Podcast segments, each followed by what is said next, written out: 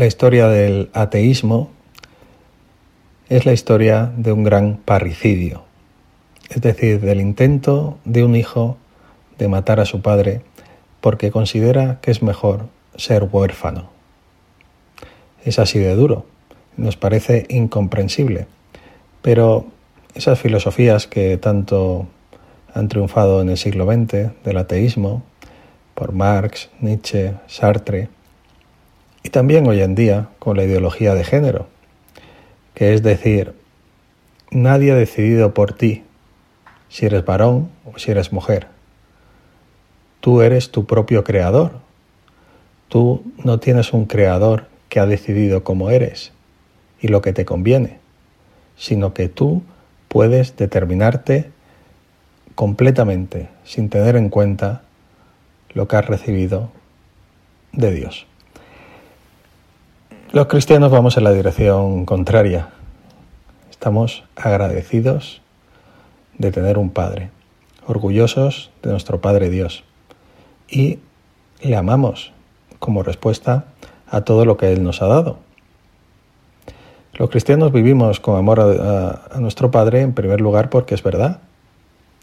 Si estamos aquí es porque alguien nos ha dado la vida no solo en el origen, sino ahora, en este momento.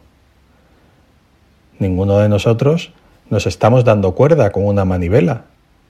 Hay alguien que nos está sosteniendo en la vida, en el ser. Por eso de ahí viene esa frase tan bonita que dice, si Dios dejara un segundo de pensar en ti, si Dios dejara un segundo de amarte, desaparecerías. Estamos ahora mismo sostenidos por el amor de Dios nuestro Padre.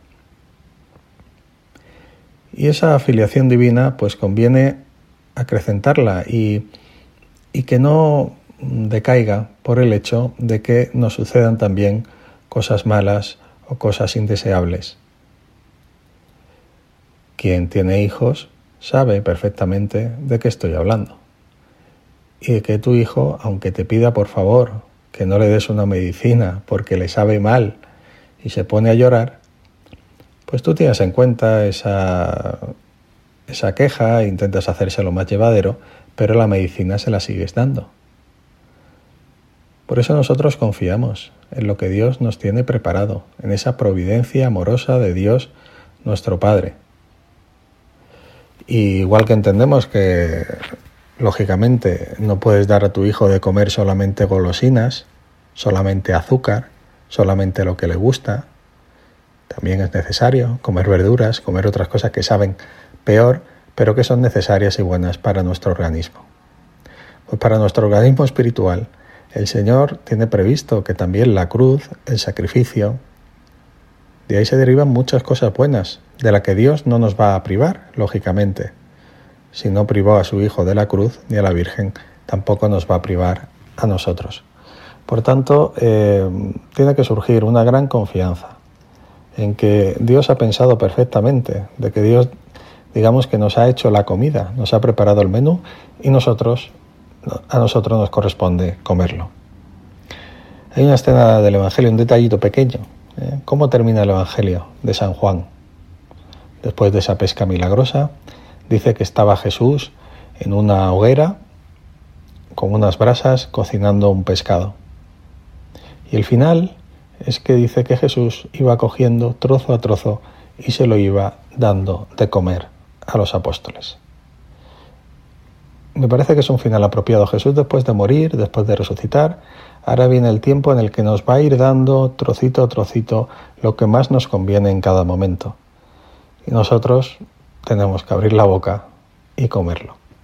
Por supuesto, Señor, hay veces que tardamos, hay veces que nos quejamos, que ponemos mala cara, em, pero queremos, por supuesto, nos fiamos de ti, como ese niño que sube a su casa ilusionado y le pregunta a su madre, mamá, ¿qué tenemos hoy de comer? Y confía, por supuesto, en que lo que le ha preparado su madre es para su bien. Pues ¿cómo no vamos a confiar en el día de hoy en lo que Dios nos, vaya, nos, nos tiene preparados? Tanto lo bueno como lo malo. Por lo bueno le daremos gracias y por lo malo, en el fondo, también, Porque si ha pasado ese filtro, si ha pasado el filtro de la persona que más nos ama, como si tu padre te lleva al dentista, que sabes que no te gusta, pero como vas de la mano de tu padre, sabes que va a ser algo bueno. Pues las cosas que vienen de la mano de Dios, que vienen de la mano de nuestro Padre, por supuesto que las vamos a aceptar y verlas como una oportunidad de amar.